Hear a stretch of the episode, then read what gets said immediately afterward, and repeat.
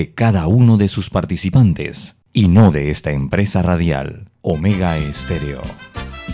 Son las 7 y 30 de la mañana, hora de un buen café y hora de Infoanálisis, el programa de información y análisis más profundo y actualizado de Panamá. Infoanálisis con Guillermo Antonio Adames, Rubén Darío Murgas y Milton Enríquez. Infoanálisis por los 107.3 de Omega Estéreo, cadena nacional.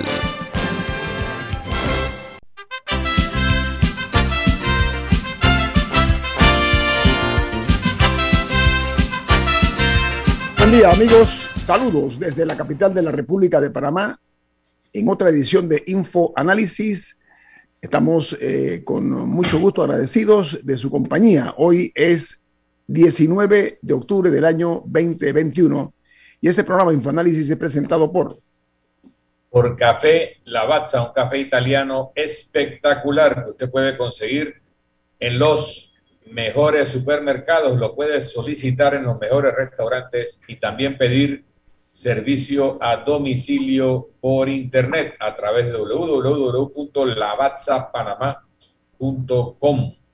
Café Lavazza, un café para gente inteligente y con buen gusto, presenta Infoanálisis. Infoanálisis se puede escuchar en todas las frecuencias de Omega Estéreo a nivel nacional, en radio abierta 107.3 y 107.5. 107.5 para toda la región de Azuero, toda la provincia de Centrales y 107.3 es Chiriquí, Bocas del Toro y el resto del país. Eh, además, eh, eh, tenemos la app de Omega Stereo que está disponible tanto para Play Store como App Store. También pueden escucharnos en la página web de Omega Stereo y en el canal 856, canal de cable onda.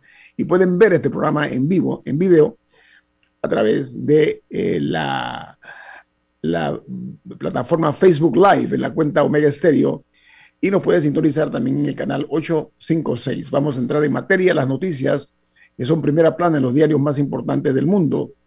Comencemos en México, donde la Procuraduría General de la República acusará al expresidente Enrique Peña Nieto y al ex candidato presidencial Ricardo Anaya, al igual que al exdirector de Pemex, que son petróleos mexicanos, acusados de recibir sobornos de constructora o de Brecht el Procurador General de la Nación de México, eh, recurre a uno de los delitos más graves que implica cárcel forzosa y una pena que alcanza hasta los 60 años de prisión para Enrique Peña Nieto y los señores Anaya y Videgaray. Esto cambiaría totalmente el curso de la política y la justicia en México, donde los presidentes son intocables. Y en España, el turismo volcánico, una nueva figura que ha surgido, turismo volcánico inunda la isla de La Palma, eh, pasando de 30 a 800 viajeros a la semana que llegan en excursiones para presenciar la erupción o las erupciones del volcán de Cumbre Vieja en La Palma, que ya ha cumplido más de eh, un mes escupiendo lava y destruyendo la isla. Mientras en Perú, la defensa del expresidente Alejandro Toledo se opone a una petición de las autoridades de los Estados Unidos que buscaban su retorno a prisión de manera provisional hasta que se defina su extradición al Perú. Dice la nota que el abogado de Toledo ha pedido a las autoridades estadounidenses que se mantenga con arresto domiciliario, pero esto dicen ellos que por su estado de salud físico que fue eh, citado como que se encuentra en declive. Eh, mientras en El Salvador, el fin de semana pasado, entró en vigencia las reformas al Código Penal establecen sanciones con cárcel de 4 a 8 años a los conductores que se manejen en forma peligrosa bajo el efecto de bebidas embriagantes. El Salvador tiene una de las tasas más altas de accidentes automovilísticos en todo Centroamérica. Mientras en Chile, la violencia marca el segundo aniversario del estallido social en ese país, que dio origen en 2019 a un camino constituyente. Ayer se registraron serios incidentes en varias ciudades chilenas con actos de vandalismo y saqueos con incendios en locales, entre otros de comida rápida, otro fue en, eh, en, una, en, un centro comercial Y esto podría tener como consecuencia pues que se siga con este tipo de prácticas. Ayer se registraron más de 30 eh, detenidos. Algunos estaban dentro de un supermercado vandalizándolo y robando alimentos.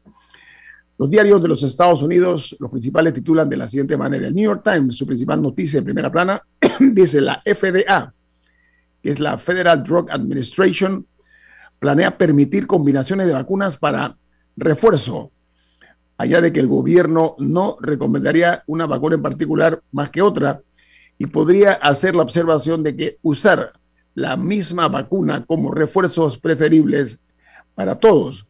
Dice que esta semana podría autorizar el refuerzo de la vacuna Johnson Johnson y la de Moderna.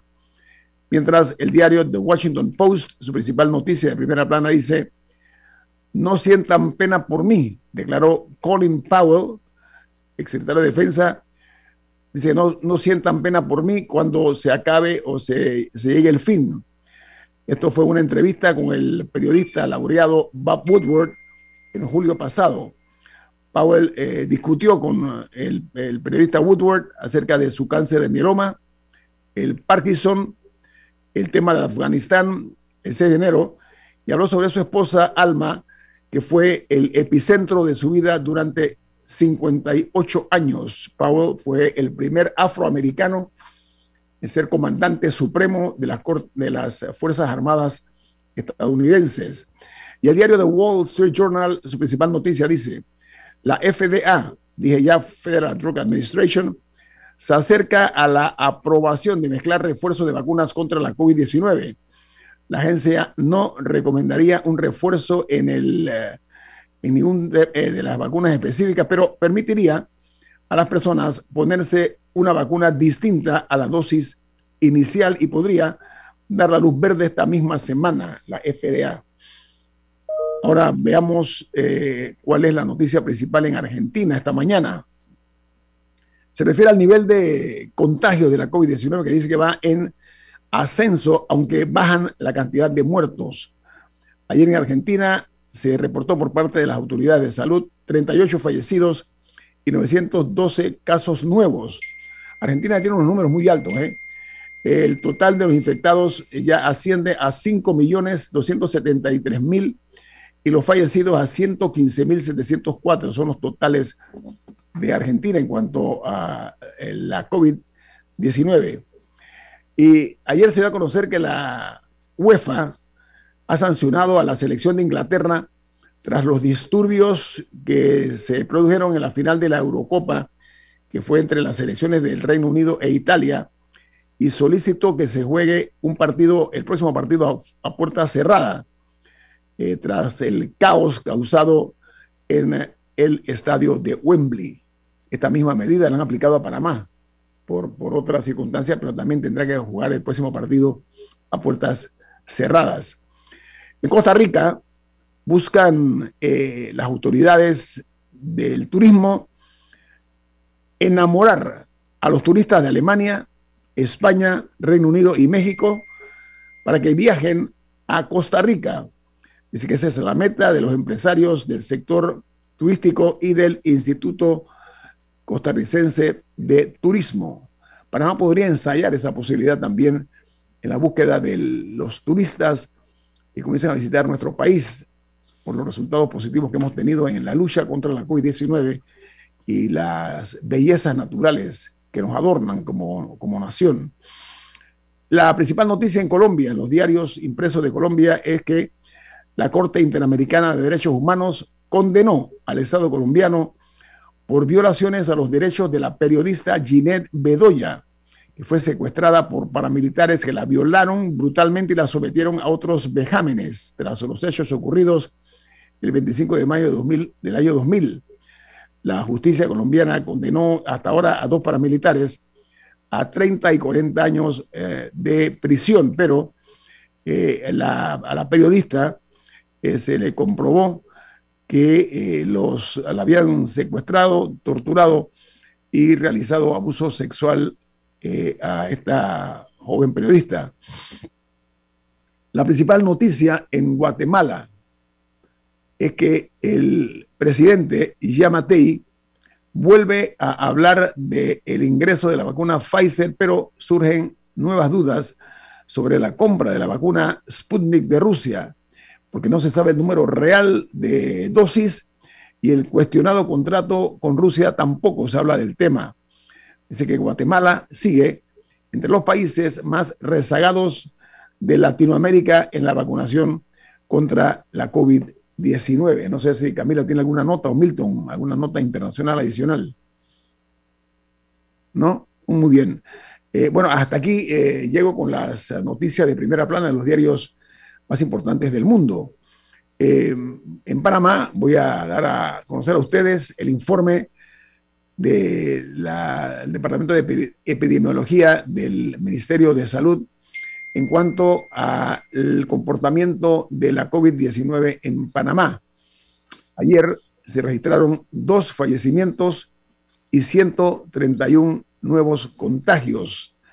El total de las cifras eh, sobre la COVID-19 en Panamá es el siguiente.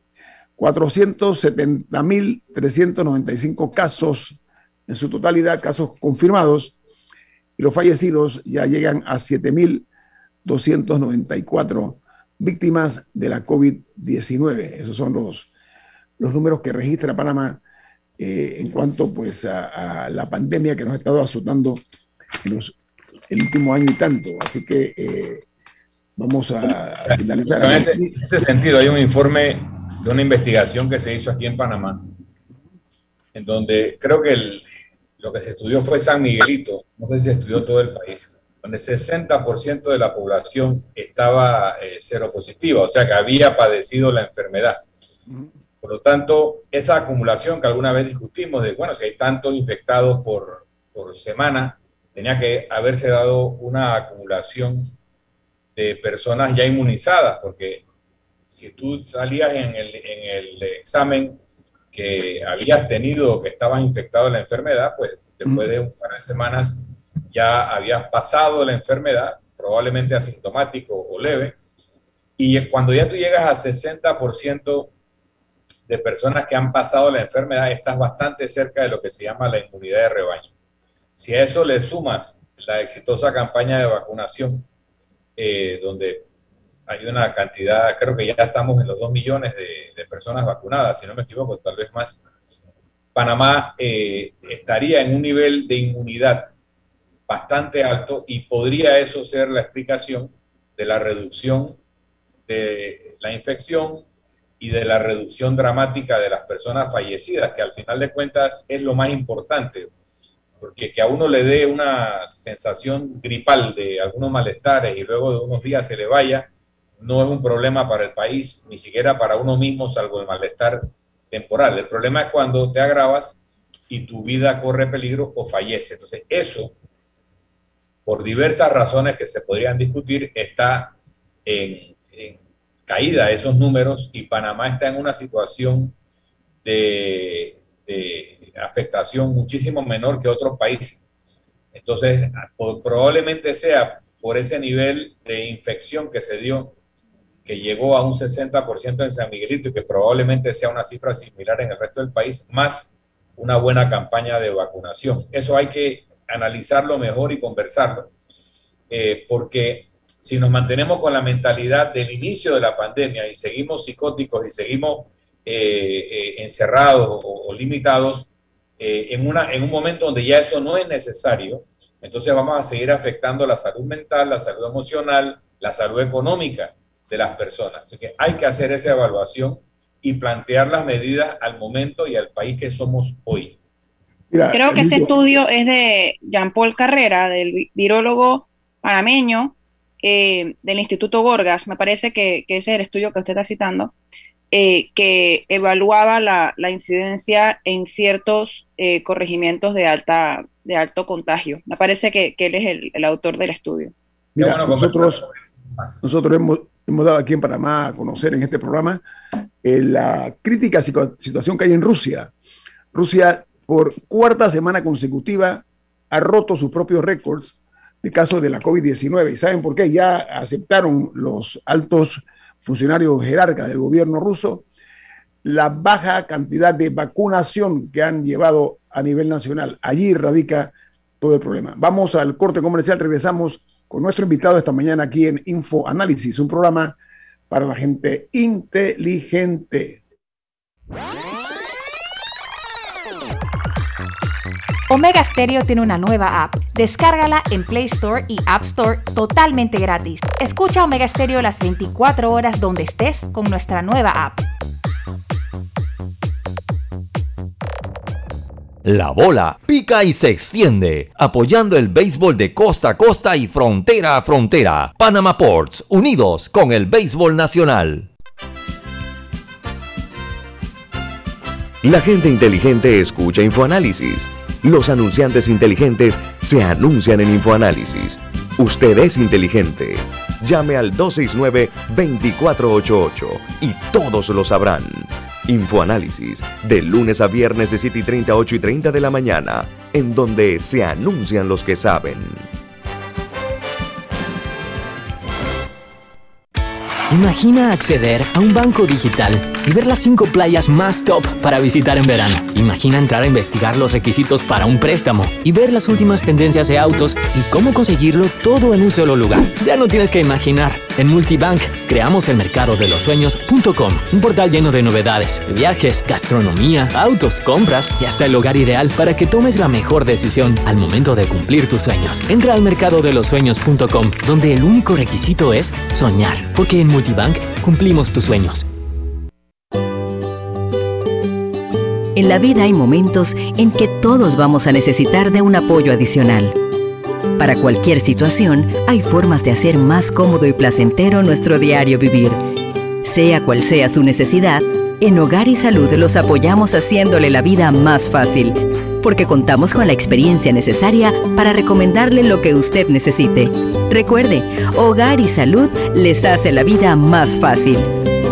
Visite nuestras nuevas sucursales en Villa Zaita al lado del Super 99 y en Cativa Colón al lado del Super Extra. Estamos abiertos en todas nuestras sucursales del país y le hacemos su entrega de forma gratuita en Panamá Centro. Para mayor información, puede consultar en Instagram y Facebook. Ya viene InfoAnálisis, el programa para gente inteligente como usted.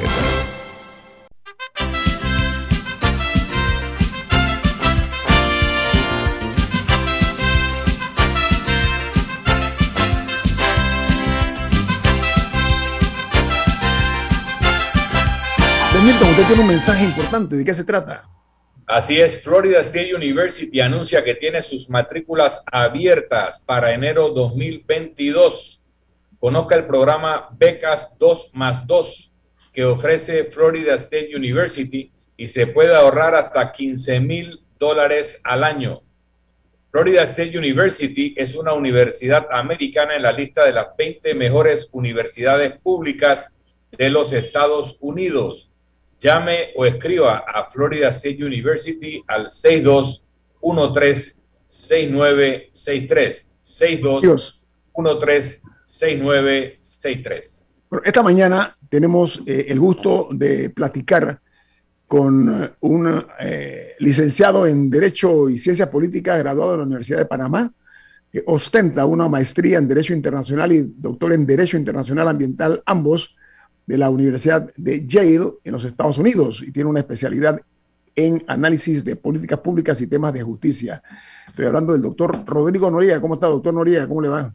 Buen día, Guillermo. Buen día, Milton. Buen día, Camila. Gracias por invitarme a este selecto programa. No, doctor, le agradezco mucho su participación porque ayer tuvimos aquí la presencia del abogado, eh, el principal del equipo del presidente Ricardo Martinelli. Antes habíamos tenido eh, una contraparte, en este caso el ex eh, presidente de la, de la Asamblea Nacional, eh, José Luis Varela, que también obviamente fue diputado. Entonces usted hizo un escrito que me pareció muy interesante, pero sobre todo porque da luces sobre una situación relacionada con un proyecto de fallo que consta de 50 páginas preparado por el magistrado de la Corte Suprema de Justicia, Cecilio Sedalice, que dice que se declararía como inconstitucional la la eh, propuesta del abogado Carlos Carrillo eh, que hizo el febrero, el mes eh, febrero pasado, para anular el caso de los pinchazos que se encuentra ahora mismo en el sistema penal acusatorio. ¿Cuál es su opinión al respecto de concretizarse este supuesto proyecto de fallo del señor magistrado Sedalice, doctor Noriega? Don Guillermo, por la oportunidad de aclarar muchos de los temas jurídicos al respecto de. Aquí el tema no es si Martinelli es culpable, si Martinelli es inocente, si Martinelli esto o Martinelli aquello. Aquí el tema es que hay un Estado de Derecho, que hay ciertas reglas del Estado de Derecho. Una de esas reglas es el principio de la cosa juzgada.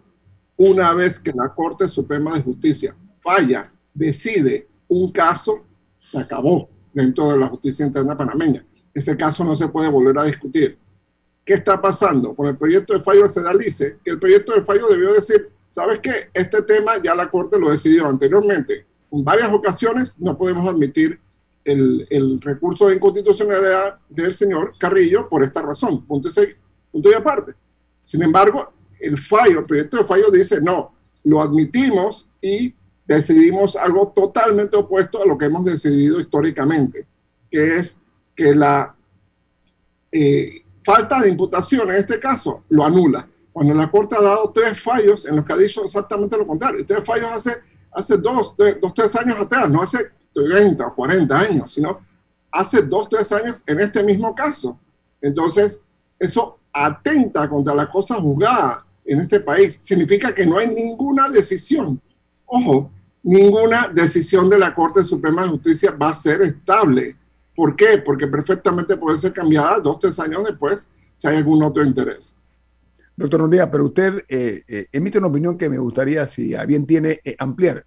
Y lo cito, ¿ah? usted dice, si se concreta el fallo del magistrado Sedalice, quedaría establecido que en Panamá no hay cosa juzgada, ya que los propios fallos de la Corte Suprema son irrespetados y solo la justicia estará disponible para el mejor postor.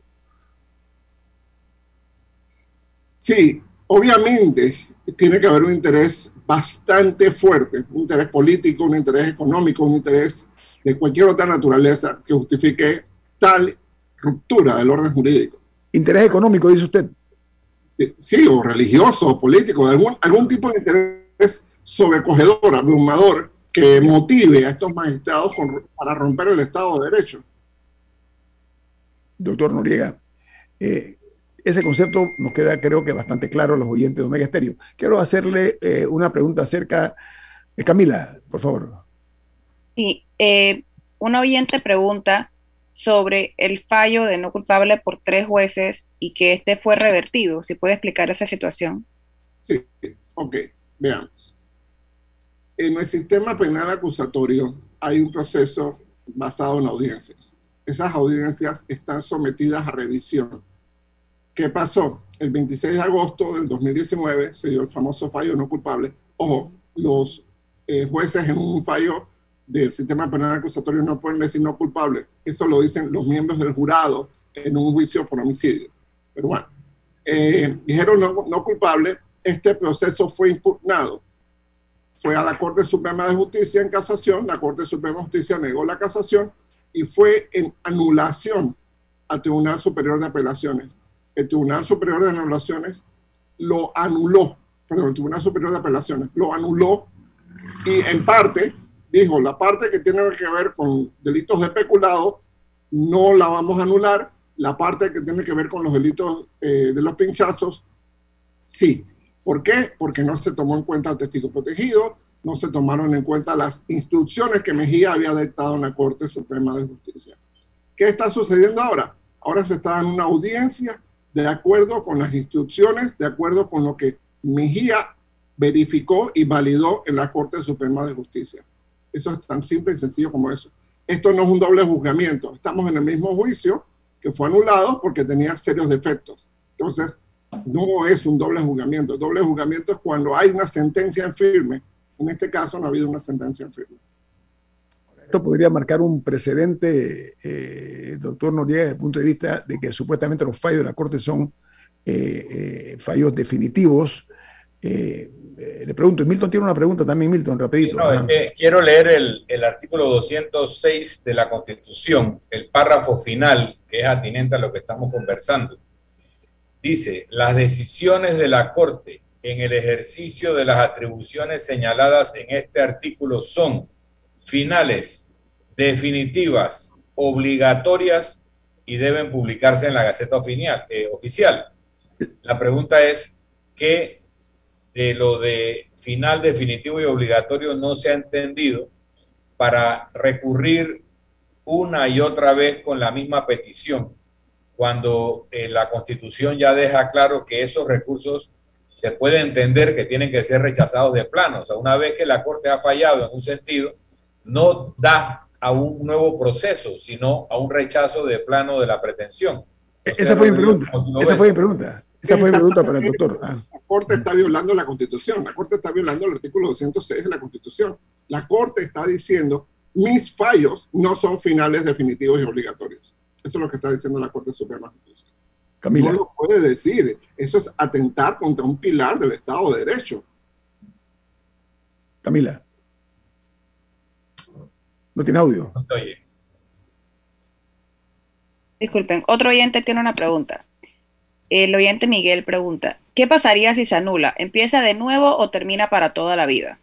Termina para toda la vida y va a crear un precedente terrible para Panamá. Olvídense de que vamos a salir alguna vez de las listas. ¿Por qué? Porque todos los diplomáticos con los que yo he hablado de otros países, países muy serios, dicen, Panamá necesita casos, sentencias no puede tener más leyes y más leyes y más leyes y esperar que va a salir con las listas de las listas por las leyes. Necesita tener sentencias, necesita tener condenas. Y aquí tiene que haber una sentencia legítima, de un lado o del otro. Ya sea que usted absuelva al señor Martinelli, perfecto, pero que esté bien fundamentado. O ya sea que usted lo condena, perfecto, tiene que estar bien fundamentado. Tiene que ser legítima la sentencia en ambos sentidos. Y lo que está haciendo la Corte es creando un ambiente, un entorno de ilegitimidad de la justicia. Doctor Noriega, aquí el problema es que este es un caso de alto perfil, con repercusiones internacionales. Como usted bien dice, eh, deja en entredicho eh, lo que es la ya maltratada imagen de la justicia. En este caso, ¿qué es lo que, qué es lo que entendiéndose que esto solamente se habla que es un proyecto, doctor Noriega, de 50 páginas, hay tiempo de revertir ese tipo de, de iniciativas, del, por ejemplo, el del caso del magistrado Sedalice? Bien, esto es lo que yo tengo entendido. Eh, obviamente los magistrados de la Corte no dan entrevistas sobre estos temas. Lo que yo tengo entendido es que el fallo, el proyecto de fallo está en circulación. Eh, se necesitan cinco firmas para hacer que este fallo sea ley de la República. Eh, y en ese proceso están. Hay una minoría dura de cuatro magistrados que no quieren respaldar este proceso. vamos a ver qué pasa. Si se consigue esa quinta firma o si la minoría dura consigue patear la, el balón hasta enero, que lleguen las dos nuevas magistradas y se conforma una nueva, una nueva mayoría. Eso es lo que creo que, está pasando. Esa correlación de fuerzas eh, puede, eh, repito, marcar un antes y un después. Eh, doctor Noriega, ¿la precipitud es evidente o usted siente que puede llegar hasta el próximo año este tema? yo creo que sería sano para la Corte Suprema de Justicia que este caso fuera decidido por, las nuevas magistradas. ¿Por qué? Porque tienes dos magistrados salientes eh, con obvios conflictos de intereses. Entonces no creo que sea sano para la Corte que se le manche con un fallo tan polémico. Ojo, y este es el más polémico, pero hay otros fallos en fila que van a dejar bastantes ronchas, que tienen precisamente esta coalición de, cinco votos ya eh, muy conocida. Entonces, eh, creo que lo más sano y lo más democrático es que esperen que lleguen las nuevas magistradas, revisen el caso y decidan de acuerdo con los méritos, eh, fundamento en derecho. Y por cierto, dejen trabajar a las juezas del sistema penal acusatorio. Es el caso de los pinchazos en el sistema penal acusatorio en un mes o menos, debe acabarse. O sea, dejen que termine ese caso, dejen que ese caso se decida. Doctor Noriega, ¿usted tiene compromiso ahora después de las 8 o nos puede dar 5 minutos? Puedo darle cinco minutos.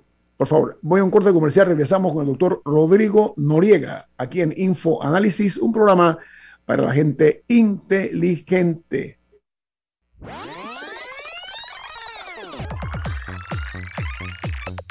Omega Stereo tiene una nueva app. Descárgala en Play Store y App Store totalmente gratis. Escucha Omega Stereo las 24 horas donde estés con nuestra aplicación 100% renovada.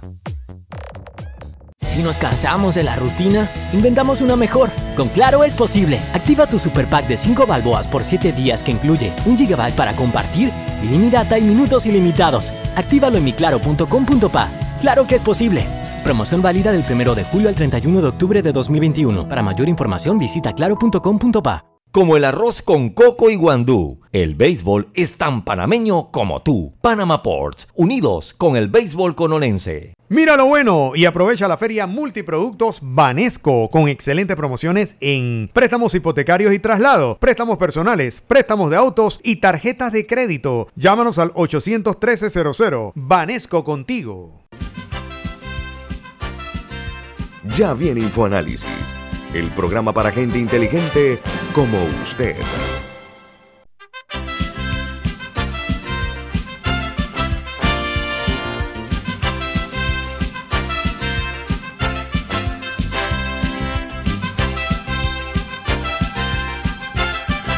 Don Milton Enríquez, usted tiene otro, otro informe aquí para nosotros. ¿De qué se trata? Bueno, el Banco Aliado. En Banco Aliado te acompañamos en tu crecimiento financiero. Ahorra con tu cuenta Más Plus, mejorando el rendimiento de tus depósitos. Banco Aliado, tu aliado en todo momento. Visita la página web de Banco Aliado a través de www.bancoaliado.com y también puedes seguir al Banco Aliado en redes sociales como arroba Banco Aliado.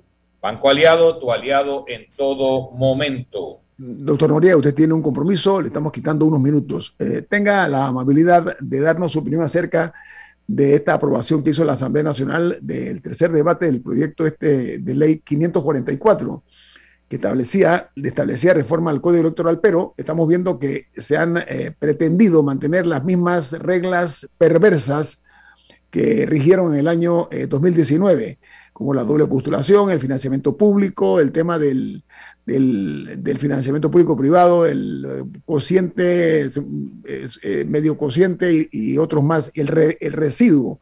¿Cuál es su resumen del punto de vista eh, del doctor Rodrigo Noriega? Muchas gracias por la pregunta. Sobre las reformas electorales, tengo que hacer dos comentarios fundamentales.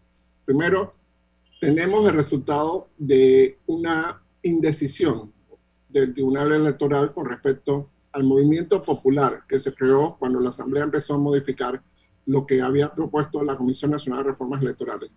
Al momento que el Tribunal Electoral aceptó esa mesa técnica, mató el trabajo de la Comisión Nacional de Reformas Electorales y abrió la puerta a todo tipo de salvajadas, que eh, las escuchamos, las conocemos, yo todavía no he podido ver el proyecto final, no lo he podido analizar, pero eh, de lo que ha traslucido, obviamente es peor que lo que tenemos para lo que tuvimos en el 2019.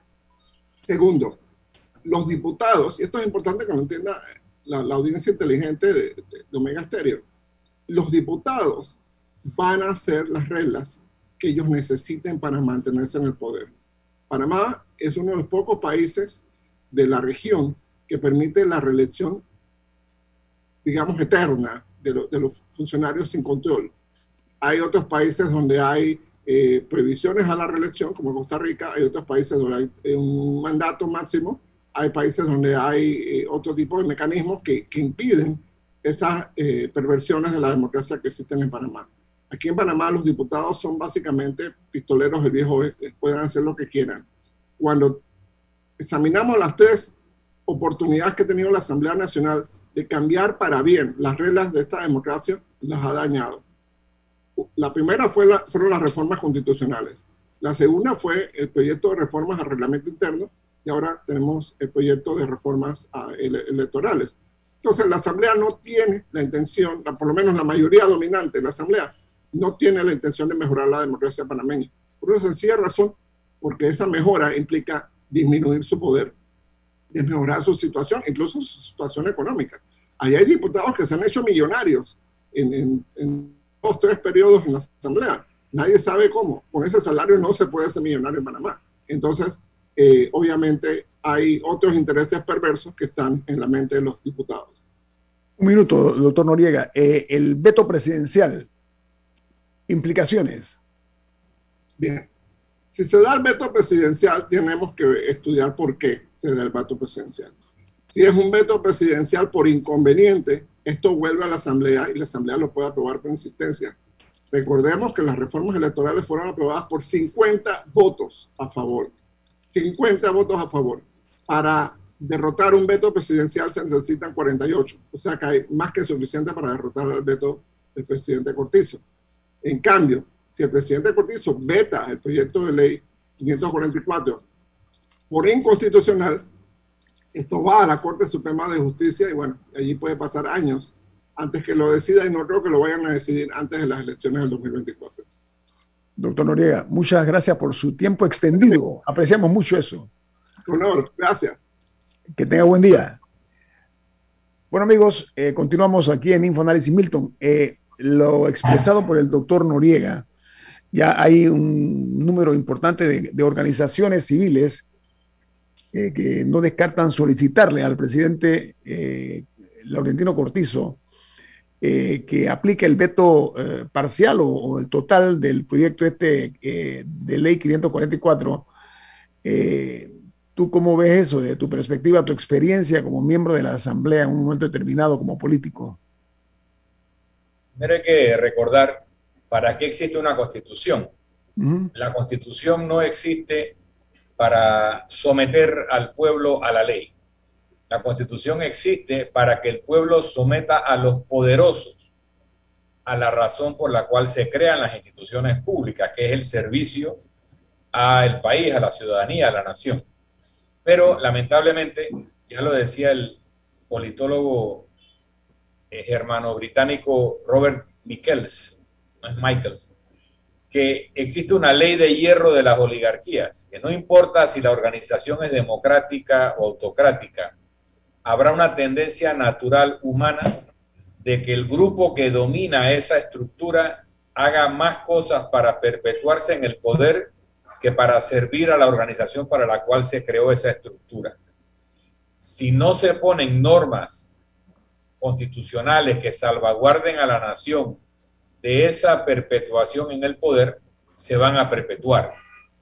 Y, cuando busquen la forma de hacerlo, tomarán decisiones incluso nocivas para el cuerpo social o para la organización que supuestamente están dirigiendo o representando. En este sentido, las limitaciones de reelección, etcétera, son salvaguardas, pero tú ves países centroamericanos, el caso de Honduras, el caso de El Salvador, que tenían cláusulas pétreas, tenían normas en sus constituciones que decía que está prohibida la reelección presidencial y que si un presidente o un grupo intentara cambiar esa norma, era objeto de destitución solo por el intento. Con esa razón o excusa, se destituye a Zelaya. Pero con esa misma norma pétrea, en Honduras, en Honduras. En Honduras se, tumba a Zelaya. Al presidente Zelaya. bueno, se llamaba Zelaya y a veces tú dices presidente Zelaya, a veces dices solamente Zelaya, como quien dice Bush o Biden y se entiende de quién estamos hablando. Nada más para, para, las personas que desconocen. Claro, el presidente Zelaya pretendió cambiar la constitución para reelegirse y eso fue una razón que adujo el Congreso o Asamblea hondureña y los militares para sacarlo. Sin embargo, sus sucesores cambiaron la constitución y se perpetuaron por lo menos un periodo más cada uno, y el actual Juan Orlando Hernández también. Entonces, esas cláusulas pétreas que ahora en El Salvador parece que el presidente Bukele también quiere cambiar, eh, no sirven de mucho si el pueblo no defiende su constitución, porque las autoridades pueden hacerse cómplices y en lugar de que se dé una separación de poderes, se da una complicidad de poderes para cada uno mantener su cuota. Entonces, en Panamá, las normas que se han aprobado, y voy a decir aparentemente porque muy poca gente realmente ha manejado el texto. El texto ha circulado entre los que lo han aprobado de una forma tan secreta que muchos diputados aprobaban algo que ni siquiera habían leído. Ese es el testimonio de los que estaban presentes en las sesiones. Bueno, ese texto aparentemente secreto u oculto, que lo veremos eh, a la luz cuando se publique en la Gaceta, si es que no es vetada la ley, parece contener normas que aumentan ese abuso de la estructura del poder para la perpetuación en el poder de los que redactaron esa norma para su beneficio y no para el beneficio del país o del sistema.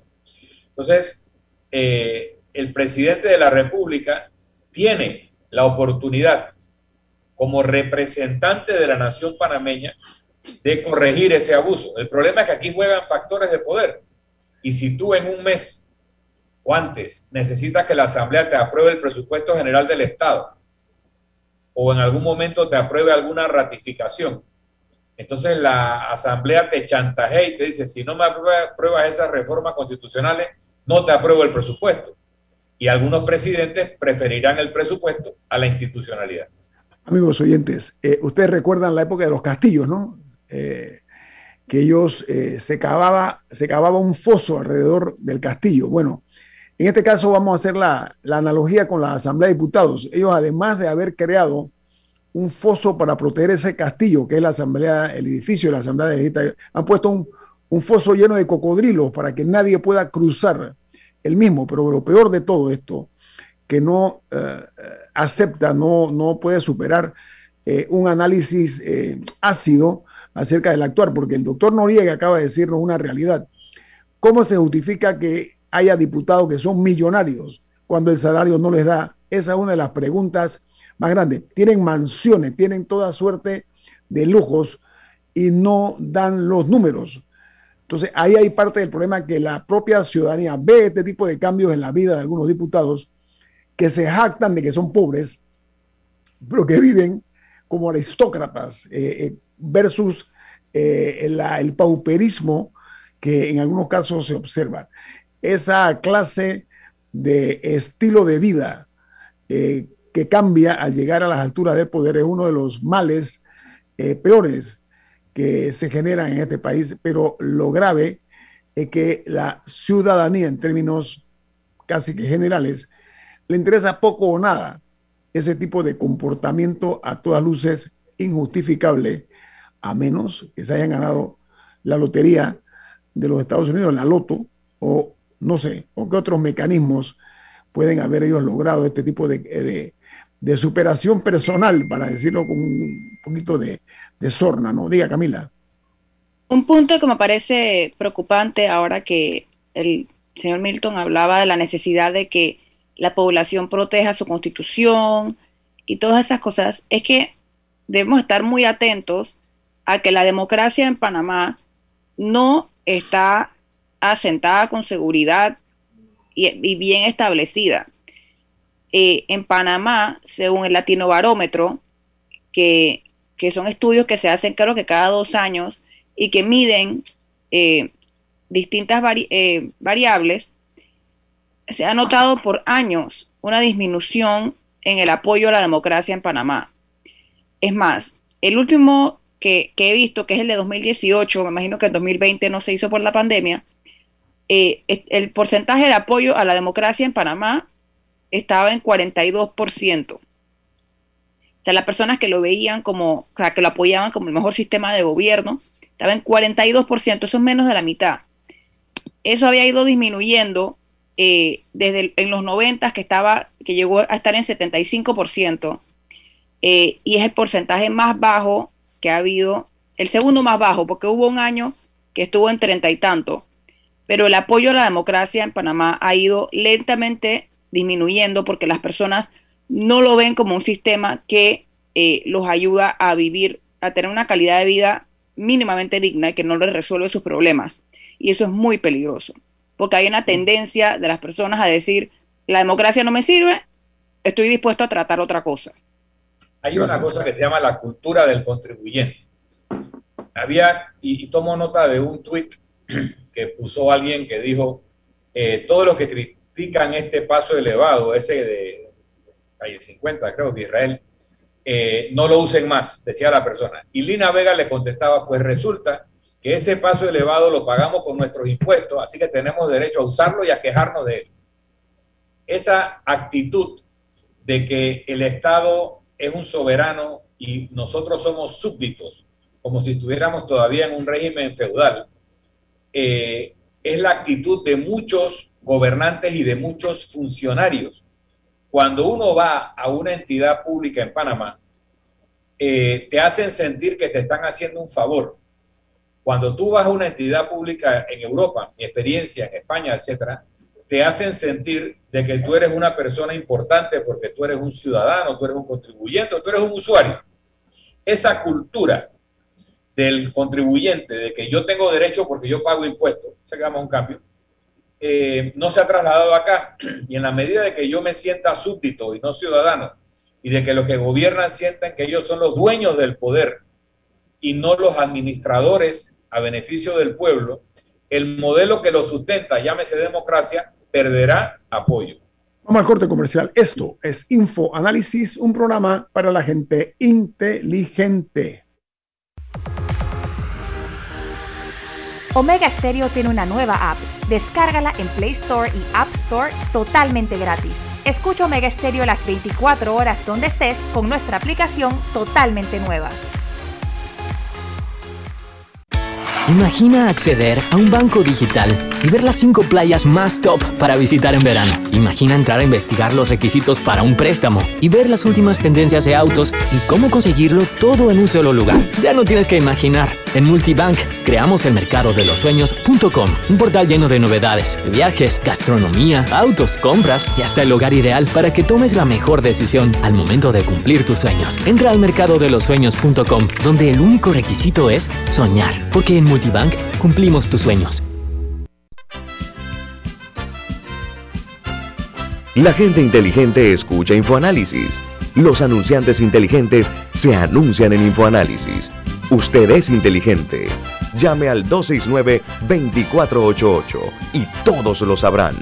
Infoanálisis, de lunes a viernes de 7 y 30, 8 y 30 de la mañana, en donde se anuncian los que saben.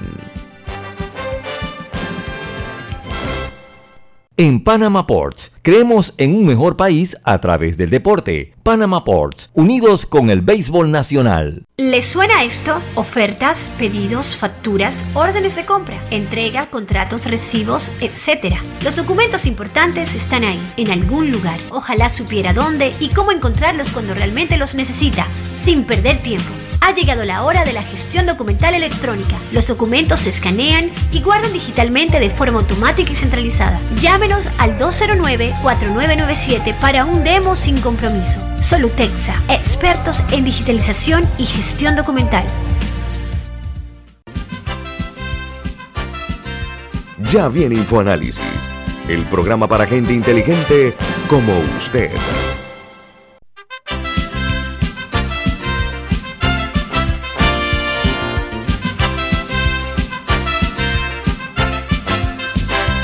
Don Milton, hay algo importante que tiene usted que decirnos. ¿De qué se trata? Así es. Visita las tiendas más móvil y adquiere velocidad, innovación y cobertura con lo mejor en Internet, TV por cable y celulares en prepago y postpago. Más móvil, la señal de Panamá. Amigos oyentes de Infoanálisis, eh, la, eh, la no reapertura de las escuelas, de los centros de enseñanza, puede convertirse en una catástrofe eh, de tipo generacional. En Panamá eh, ha sido muy cuestionada la calidad de la educación de nuestro país porque se mantiene muy deficiente en cuanto eh, a mantener vivo, vigente, latiendo la mediocridad. Porque la gente no tiene ese espíritu de sentido crítico o espíritu crítico eh, porque hay una educación controlada eh, y controlar la educación es controlar el poder, hay que entenderlo de esa perspectiva. Panamá tiene que tomar medidas heroicas en cuanto a ese tema porque el tiempo que se perdió no se recupera, pero se puede mitigar el impacto eh, tomando conciencia por parte de quienes rigen la cosa pública, en este caso los encargados de la educación, porque esto va a tener eh, consecuencias eh, multidimensionales eh, desde el punto de vista emocional, desde el punto de vista psicológico y desde el punto de vista económico. Entonces, las secuelas que va a dejar el cierre de las escuelas, secuela que deja el cierre de las escuelas, realmente puede ir más allá de la fantasía que se ha vendido pre y post pandemia Entonces ahí se requiere un liderazgo por parte del Ministerio de Educación de pretender eh, cambiar esta eh, suerte de tragedia que puede vivir el país por una nueva generación que no está debidamente preparada para conducir la nave del Estado. Eh, lo pongo sobre la mesa porque las decisiones en materia de políticas públicas tienen que ser manejadas por personas capacitadas, que tengan la rigurosa disciplina de servicio a la nación.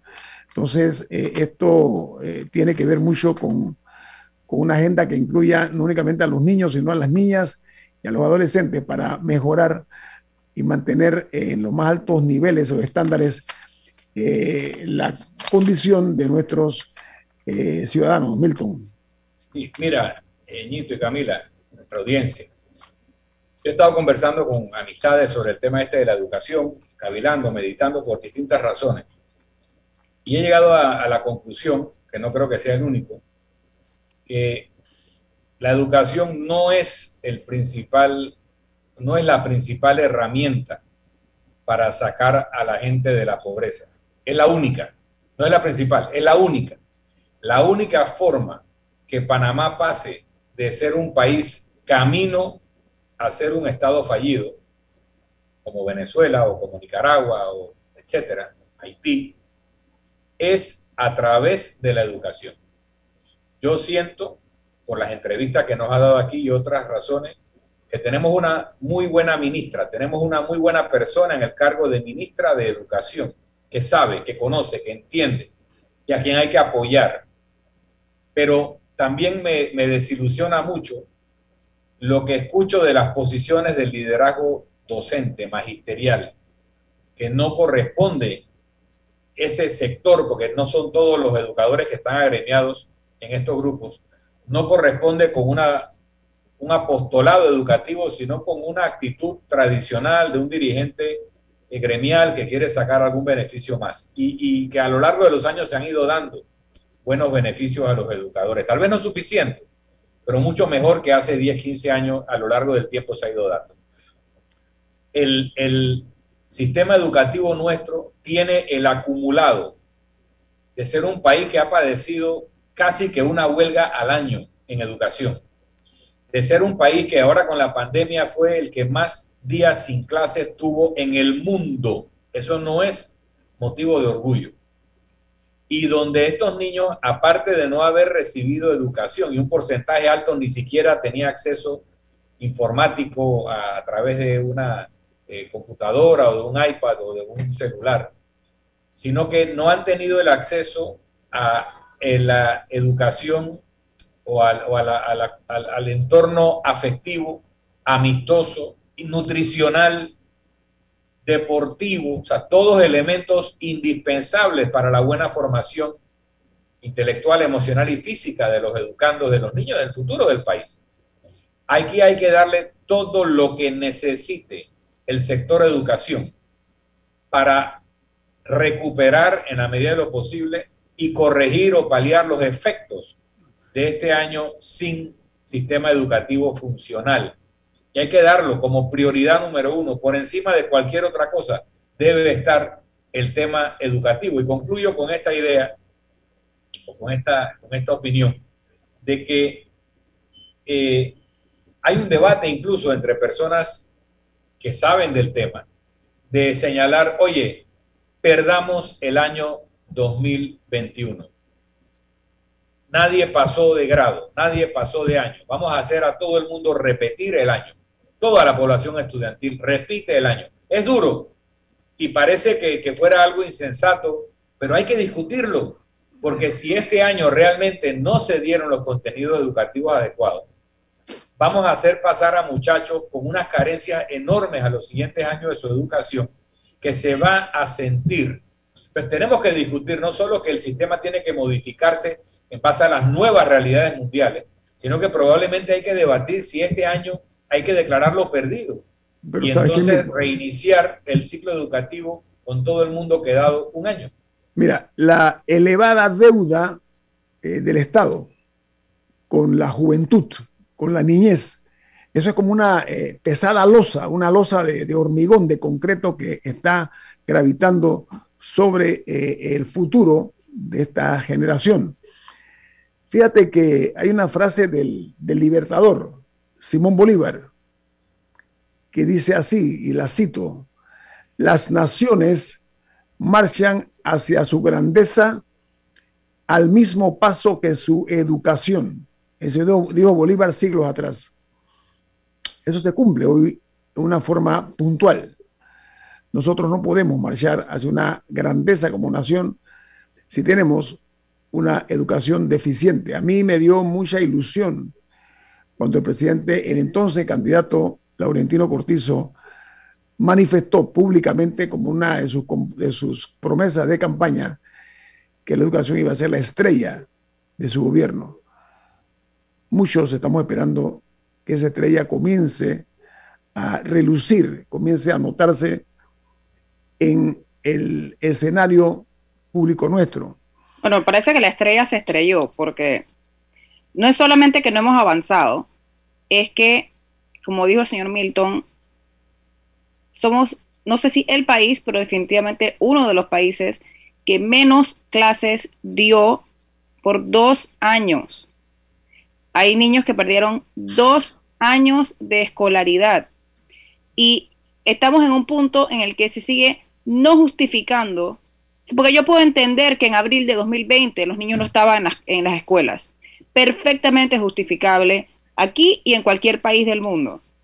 Pero estamos en octubre de 2021 y aquí no, los niños no están eh, pudiendo ir a clases a pesar de que estamos metiendo 26 mil eh, fanáticos en el Rommel, 18 mil en el, en el primer juego, que la gente está yendo todos los fines de semana, que los niños pueden ir a cumpleaños, pueden ir al cine, pueden meterse 80 en un salón a celebrar un cumpleaños, pero no pueden estar 20 en un salón de clases o 30. Que, no se, que verdaderamente no se aprovechó para arreglar y remozar y construir escuelas nuevas. Que vimos el drama la semana pasada de padres pasando, durmiendo uno o dos días afuera de una escuela para buscarle cupo de kinder a sus niños, a pesar de vivir cruzando la calle de la escuela, hay personas que no consiguieron esos cupos porque no hay suficientes escuelas en áreas como Panamá Este, que han tenido explosiones poblacionales que, a los cuales no se ha ajustado el sistema educativo. Así que yo no veo esa estrella. ¿Sabes qué? El problema aquí es que muchos funcionarios viven en su propio microcosmos. Salgan de esa burbuja, confronten a la ciudadanía y vean la realidad, lo que estamos viviendo en este momento con la falta de educación. No únicamente la educación, sino la calidad de la misma. Bueno, nos vamos porque viene Álvaro Alvarado con su programa Sin Rodeos aquí en Omega Estéreo. Milton, ¿quién despide Infoanálisis? Nos vamos, pero lo hacemos disfrutando una deliciosa taza del café Lavazza. un café exquisito, un café para gente inteligente y con buen gusto. Café Lavazza despide Infoanálisis.